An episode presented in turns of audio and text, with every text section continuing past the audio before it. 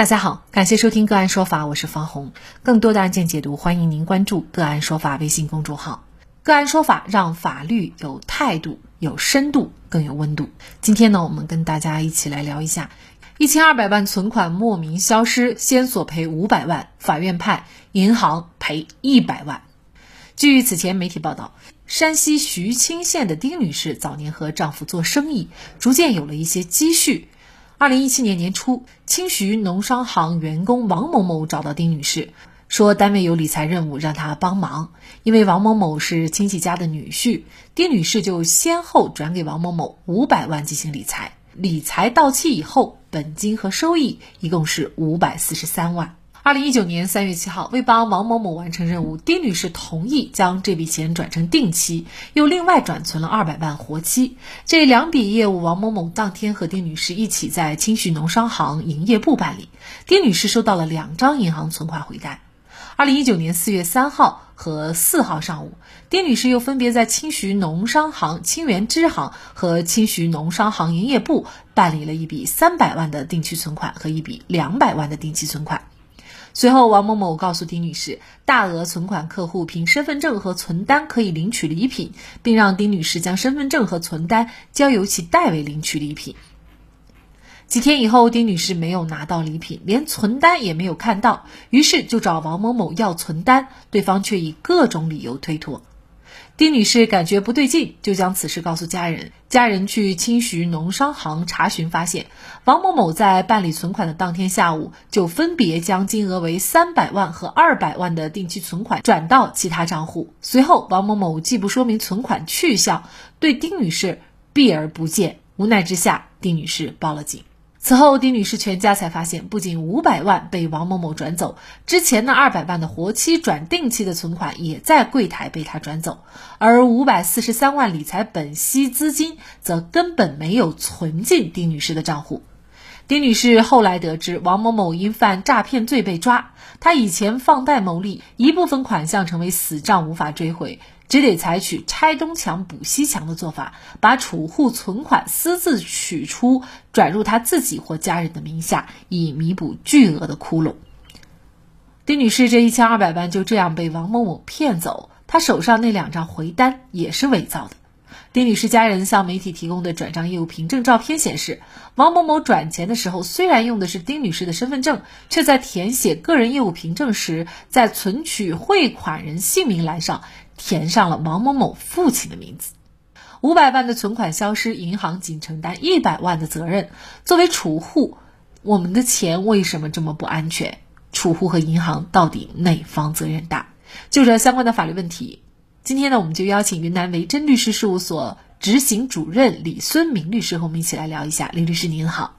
呃，方老师您好，非常感谢李律师哈。那首先哈，我们就先来分析一下这个。储户的责任哈，那您觉得这个储户他在整个事情当中有过错吗？他的责任在哪儿呢？我认为在本案当中，储户是有自己的一些责任的。他的主要的责任，我认为是这样子：储户作为一个完全民事行为能力人，应当对自己的疏忽大意行为产生的后果承担相应的责任。本案当中，由于丁女士一时疏忽大意，将自己的身份证及存单交给王某某。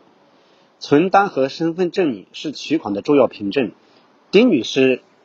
应当是明知的其放任风险的发生，因此丁女士在本案当中对存款的丢失应当负有一定的责任。法院觉得呢，丁女士是把自己的存款单及身份证交给王某某，然后呢让他来领取礼品。那虽然呢，丁女士和王某某都承认领取礼品这件事，但是呢又没有提供相关的证据予以证明。所以呢，可能法院就将这样的一个责任归咎于丁女士。那么双方当事人都认可的事实，为什么还需要有证据来证明呢？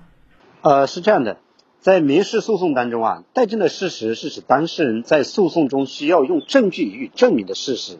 待证事实限定了法官审判权的行使范围，同时民事诉讼证明责任的一般分配原则为谁主张谁举证。法官不能要求当事人对免证的事实承担举证责任。在本案当中，待证的事实之一为这个丁女士将自己的存款单及身份证交给王某某，是否是让其领取礼品这么一个待证的事实。该待证事实应当由丁女士提供证据予以证明。王某某认可是领取礼品，但是因为其不是本案的被告，不是本案的当事人一方，王某某的认可不构成民事诉讼中的一个自认。呃，自认行为是指在诉讼过程中，一方当事人就对方当事人所做的主张不利于自己的事实表示承认的真实性的陈述。该待证事实呢，也不属于民事诉讼法规定的民证事实，所以仍应由丁女士负责举证证明，把其存款单及身份证交给王某某，是让王某某领取礼品这么一个事实。即使丁女士提供了证据，法院在裁判的过程中。也需要根据提供证据的客观性、真实性和关联性来判断该证据是否能作为定案的证据使用。其实这样的一个事实，如果能够得到证明的话，对于丁女士是比较有利的哈。就是在这个过程当中，她确实是交给他是领礼品，而不是干别的，不是去取款哈。那么也就是说，从现有的这个情况来看，事实上法院是没有认可这样的一个事实成为法律认可的事实的哈，是不是就因为此银行的责任就会减小？那么首先，您觉得银行的责任又是什么呢？在本案当中，银行的责任为没有尽到审核核实的义务，存在重大的监管漏洞，是存款丢失的一个主要原因。在本案当中，王某某取款虽然用的是丁女士的身份证，但这个存取汇款人的名字一栏却写的是王某某父亲的名字。根据这个储蓄条例第二十九条的规定，未到期的定期储蓄存款，储户提前支取的，必须持存单和存款人的身份证明办理；待储户支取的，待支取人还必须提供其身份证明。银行工作人员不是丁女士本人来支取存款的情况下，对王某某是否有丁女士的授权事项都无审核。呃，让内部的职员呢依靠工作的便利把这个款项呢就转走了。对于大额的存款，丁女士在上午存入的定期，而王某某在下午就把钱支取出，而且并不是本人操作，银行工作人员呢也未尽到一个审慎审核的义务。钱被转走前，银行也没有与丁女士进行相应的核实，也无相应的比如验证码、短信等方式提醒丁女士。我认为这个银行方面呢是存在较大的过错。那所以呢，这个案件呢，我们会看到法院分配的责任呢是银行只承担两成的责任啊，而储户丁女士呢却承担八成的责任。那您怎么看这个责任比例呢？呃，相较于这个丁女士和银行的责任呢，我认为银行的责任呃较大啊。当然这是我的个人观点啊。那个丁女士自己虽然疏忽大意，但是由于王某某是银行的工作人员。其相对于一般人员来说，丁女士有一定的理由相信王某某。那么，但银行呢，并没有尽到审核义务，存在这个监管漏洞的责任，是存款丢失的一个主要原因。因为银行和这个王某某呢，他们共同利用了这个，呃，就是他们一些上的一些便利嘛，啊，就是说没有给丁女士这边相应的一些提示。那么王某某本人呢，更是利用了他这个职务上的一个便利的进行一个犯罪行为。那么，我认为这是存款丢失的主要原因。那么，我认为这个银行呢，至少要承担百分之五十以上的责任。呃，做个推特，作为我来说的话，我认为呢，银行承担百分之六十左右的责任，丁女士承担百分之四十左右的责任，可能比较恰当。对于储户来说，大家需要特别注意的就是，要尽到哪些义务，才会避免类似于丁女士这种啊发生这么大的损失。其实存钱在银行呢，一直都是我们这个老百姓理财的一个首选。储户在存钱的时候呢，应当尽量选择呃知名度比较大的、有较强监管体系的银行。存款的时间呢的时候呢，要设置密码，开通提示服务。非必要时呢，这个都应当由自己本人前去办理业务，不要委托他人进行办理，确保每笔交易都能掌握在自己的手手中，有自己的把握。呃，存款后呢，应当保留好银行出具的原始凭证。呃，最重要的是储户应当加强个人信息保护意识，对于能够证明自己身份的凭证，不轻易给别人，丢失了应当及时进行一个补办。就本案来说，我注意到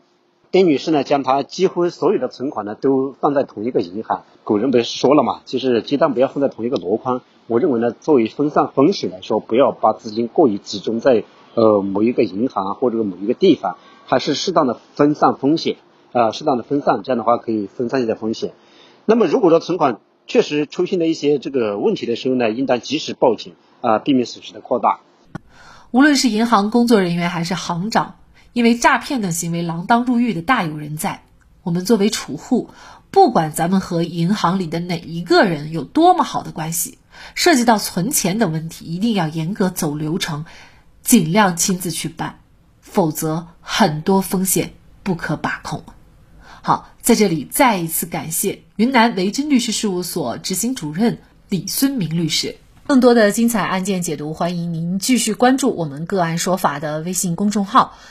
如果您有相关的法律问题，也可以添加幺五九七四八二七四六七的的微信号向我们进行咨询和交流。感谢您的收听，我们下期节目再见。